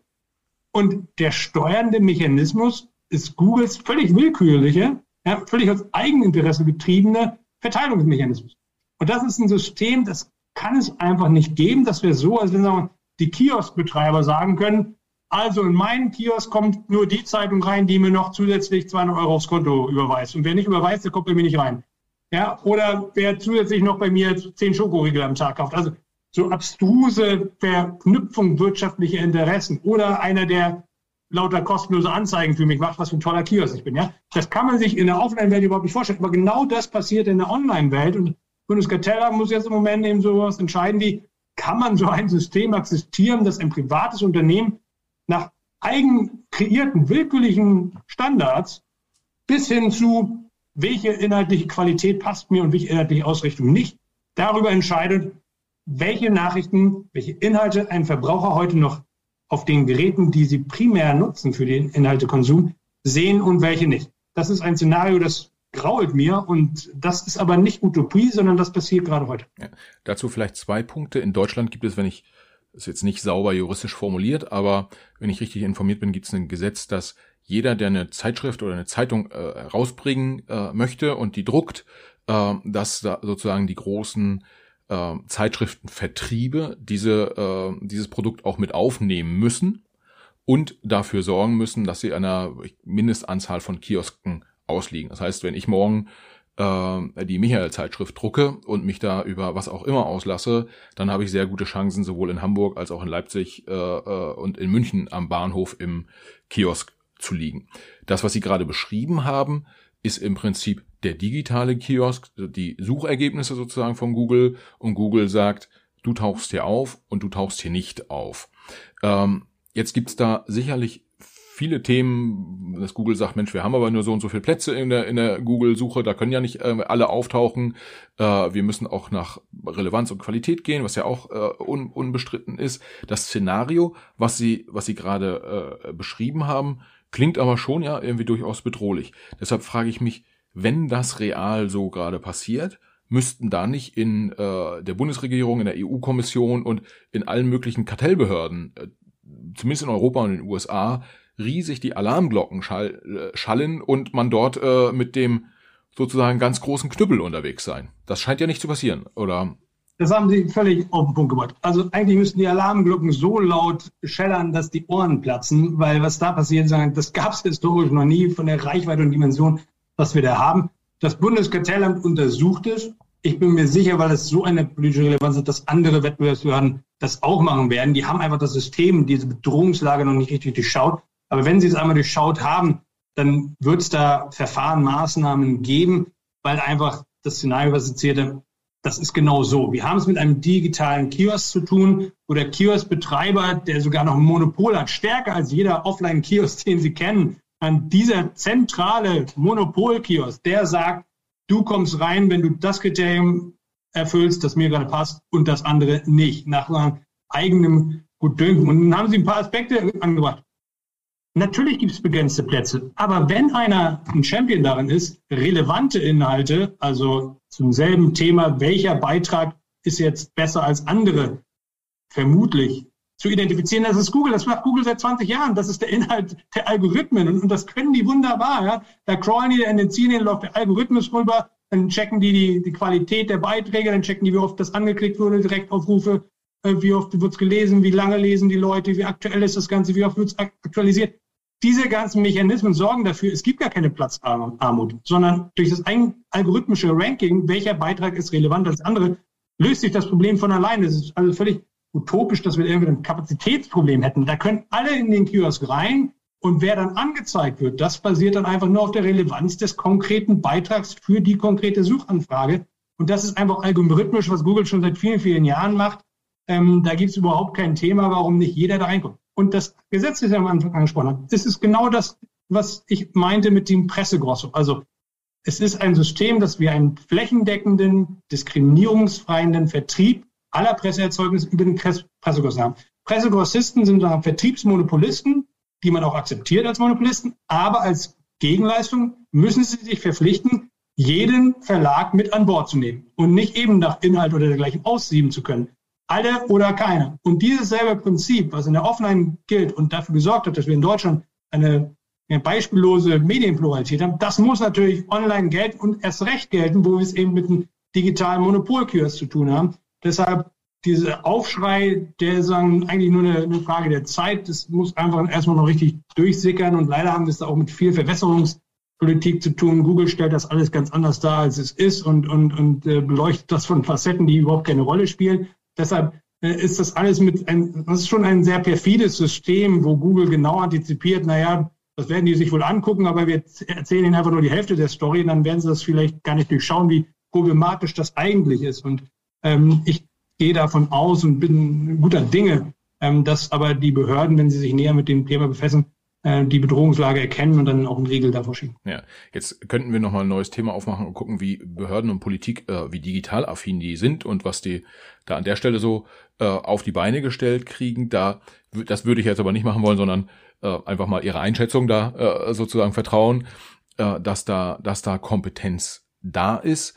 Jetzt haben wir ja auch so ein bisschen auf, auf, auf Google einge, eingehauen. Ähm, und trotzdem versucht auch die, ich sag mal, technologischen und unternehmerischen Leistungen nicht unter, unter den Tisch fallen zu lassen. Ähm, was vielleicht für die, für die Zukunft äh, nochmal spannend ist, ist, äh, wird so ein, was meinen Sie, wird Google weiter wachsen? Also Google ist schon so riesig groß. Hat Google überhaupt noch Wachstumsperspektiven, ähm, wo sie, wo sie unterwegs sind? Keine Ahnung, die selbstfahrenden Autos vielleicht? Ähm, oder glauben Sie, Google ist im Zenit, was ihr wirtschaftliches und äh, Reichweitenwachstum angeht? Also wenn Sie sich eine der letzten Äußerungen der CEOs von Google angehört haben, dann sagen die, das größte Wachstumspotenzial ist immer noch einfach die Zunahme des Internet, der Internetnutzung. Ein Großteil der Weltbevölkerung ist noch nicht im Digitalbereich, nutzt noch nicht das Internet. Und der Umfang dieser digitalen Nutzung kann auch doppelt und verdreifacht werden, vervielfacht werden. Das heißt, da ist noch ganz viel unbesetztes Terrain. Und mit jedem neuen Nutzer, der ins Internet kommt, durch Glasfaser, die der Staat finanziert hat, ist ein neuer Kunde für Google.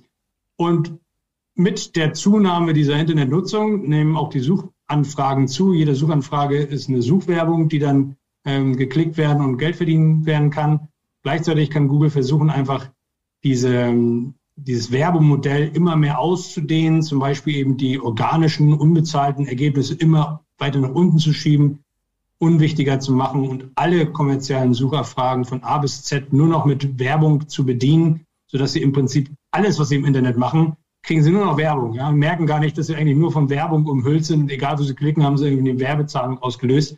Da gibt es also noch einige Tricks, die Google machen kann, um selbst in dem bestehenden System noch äh, profitabler zu sein, ähm, als sie es jetzt ohnehin schon sind. Ich glaube also, die, über das Wachstum muss sich in, in Google da keine Sorgen machen. Gleichzeitig über die Kontrolle ihres Betriebssystems können sie die Konkurrenz da klein halten und dafür sorgen, dass alle bei ihrem Werbemodell landen.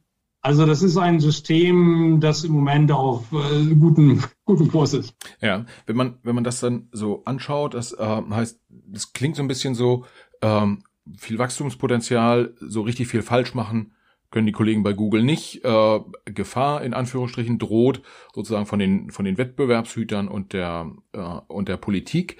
Äh, was ich mich in dem Zusammenhang auch frage, ist, wenn man so in der Historie zurückschaut, gab es ja immer wieder sehr große, sehr marktmächtige Unternehmen, ähm, die die äh, dann am Ende des Tages doch gestolpert sind und über die man nicht mehr in, in der Form richt, äh, äh, redet. Also Nokia hatten wir vorhin äh, zum Beispiel, die, die ähm, da im Mobilfunkbereich sehr weit vorn waren.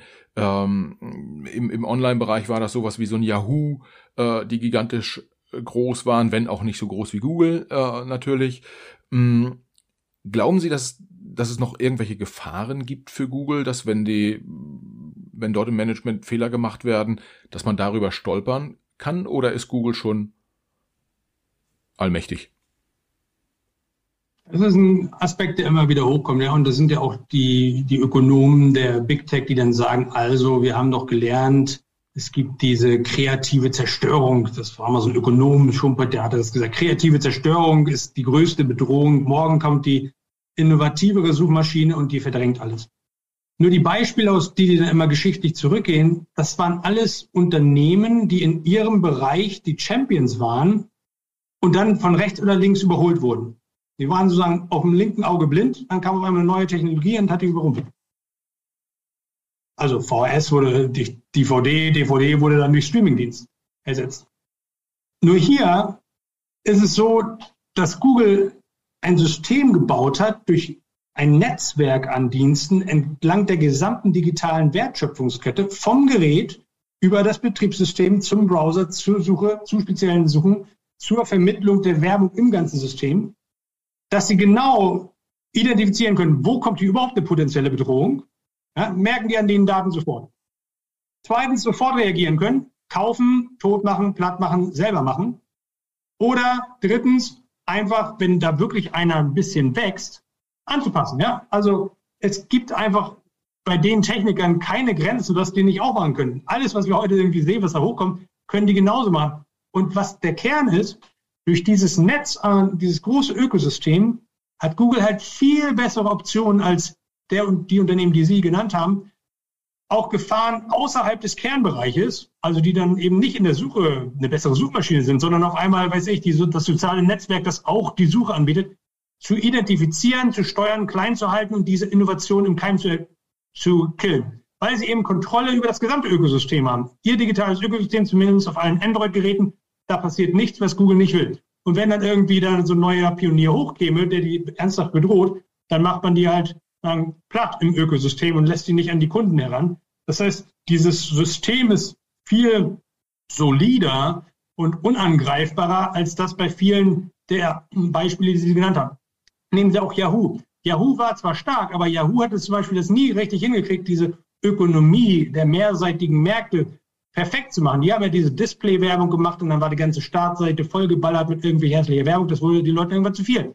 Und es musste erst Google kommen, die gesagt haben, nee, wir machen schlauere Werbung, wir machen fragenbasierte Werbung, also direkt ein Suchergebnis, das aber bezahlt ist. Und dann war das viel weniger nervig. Das heißt, der richtige Pionier in dem Bereich Suchmaschinen, wie wir sie heute kennen, war nicht Yahoo, sondern war eben Google. Das heißt, man kann Yahoo überhaupt als Beispiel nehmen. Da war der, der war nie so richtig der Champion, sondern die richtige Champion-Technologie kam es noch. Nun kann ich mir aber nicht vorstellen, dass auf einmal eine neue Champion-Technologie bei der Suche hervorkommt. Und wenn dann, wie gesagt, wäre Google der Erste, der das merkt und der Erste, der es dann selber machen würde. Die haben schon semantische Suche äh, selbst integriert, Voice Search integriert, soziale Suche integriert alle Modelle, die es in der Vergangenheit gab, die man so als neue ähm, Technologie ansehen konnte, haben die einfach selber dann gemacht. Und dann, dann wächst einfach das System aus sich heraus immer ein Schrittchen weiter. Und man denkt, wie innovativ die sind, in Wirklichkeit nur von anderen abgeschaut. Aber es ist eben halt so, dass die viel bessere Kontrolle haben, wo dann hier jemand kommen könnte, der denen das Wasser abfasst. Äh, und deshalb sind diese Vergleiche aus der Historie immer sehr schwach besät. Und im Übrigen, ähm, selbst wenn sich das vielleicht in 20, 30 Jahren ändern sollte, ja, also ich will jetzt nicht 20, 30 Jahren weiter mit diesem System des Missbrauchs leben. Ja, irgendwann sind wir alle tot und dann ist es auch nichts, wenn sich irgendwann mal was geändert hat. Ja, also wir leben im Hier, im Jetzt und unser Hier und Jetzt, Das System muss eben funktionieren und von Missbräuchen frei sein. Und da können wir nicht darauf vertrauen, dass irgendwann in ferner Zukunft mal jemand es schafft, was wirklich Innovatives Neues zu machen und dann noch durch das engmaschige Netz von Googles sagen, Schirm an Überwachungs- und Kill-Innovationsdiensten durchzukommen und wirklich die Verbraucher zu erreichen. Darauf kann man sich einfach nicht verlassen. Ja, das ist ein gutes Schlusswort, äh, würde ich, würde ich, würde ich fast schon, äh, fast schon sagen. Mir ist gerade noch ähm, ein, ein Thema eingefallen, wo Sie sagten, ähm, Google sozusagen macht die Türen zu, ähm, auch auch für andere könnte man vielleicht auch mit dazu nehmen, dass sie zum Beispiel sich in die äh, ähm, äh, auf den Apple-Geräten im Safari-Browser, da ist ja auch die Google-Suche vorinstalliert und da zahlt man wahrscheinlich Apple viel, viel Geld dafür, so dass Apple, die ja eigentlich die Ressourcen hätten, auch sagen, was, brauchen wir eine eigene Suchmaschine? Äh, Google bezahlt das, äh, vielleicht sogar mehr, als sie selber dran verdienen, aber damit ist, ist Apple ruhig gestellt. Kann man das so sagen oder ist das bisschen jetzt herbe herbeigeredet? Nein, das ist völlig spot on. Das ist einer der klassischen Beispiele, warum es utopisch ist, hier auf Wettbewerb zwischen den Gatekeepern zu achten. Ja, da gibt es einen Deal, da wird Apple letztlich allein dafür bezahlt, es nicht selbst zu machen, sondern Googles Produkt vorzuinstallieren. Und dafür kriegen die dann über Jahre Milliarden, 12 Milliarden Dollar war eine der letzten Zahlen, ich glaube von 2020, jetzt schon wieder höher. Das heißt, Google, und das ist ohne Kosten. Die haben überhaupt keine Kosten gehabt. Hier, Google, kommst rein auf meine Geräte, bist du da. Das heißt, Google ist faktisch der größte Kunde von Apple. Der größte Umsatz, stärkste und gewinnträchtigste Kunde. Warum sollte Apple daran was ändern? Apple sagt sich, soll doch Google wachsen. Je mehr Geld die machen auf meinen Geräten mit Werbung, desto größeren Anteil bekomme ich über dieses Revenue Share Agreement. Ein, eine Vereinbarung, wo wir uns sagen, deine Monopolgewinne teilen. Macht noch mehr Monopolgewinne, kriege ich noch mehr davon als Apple. Das heißt, es ist doch prima für Apple. Ja, lass die schön ihre Monopolgewinne machen. Ich kriege einen schönen Schein dafür, habe keine eigenen Kosten und dann läuft das schön nebeneinander. Gleichzeitig sind wir Best Buddies und die lassen mich anders äh, in Frieden und machen bei dem App Store meine Policy mit und, und fördern mich auch an anderer Ebene und beim Lobbyismus sind wir auch gute äh, Verbündete. Das heißt, die kooperieren viel mehr miteinander, als sie im Wettbewerb stehen. Das ist eine Win-Win-Situation für die beiden und, und ein typisches Beispiel, dass man eben nicht sagen kann, oh, es gibt ja noch iOS-Geräte, ja, dann kommt die große Innovation eben über iOS. Hat Apple überhaupt kein Interesse.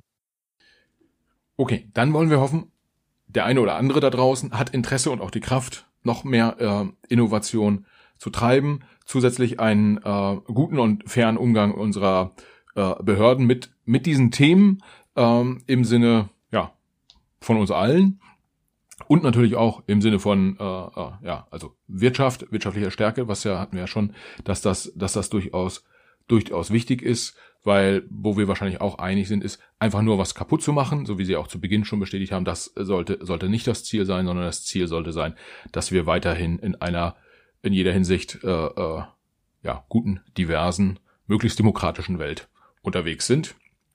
Äh, lieber Herr Höppner herzlichen Dank. Äh, es war mir eine große Freude. Es war sehr erkenntnisreich und es ist tatsächlich ein ganz schön langer Podcast geworden heute hier. Ich danke Ihnen. Dann, äh, ja, sage ich Tschüss und äh, wir äh, sprechen beim nächsten GAFA-Unternehmen nochmal. Ja? Okay. Danke Ihnen. Tschüss.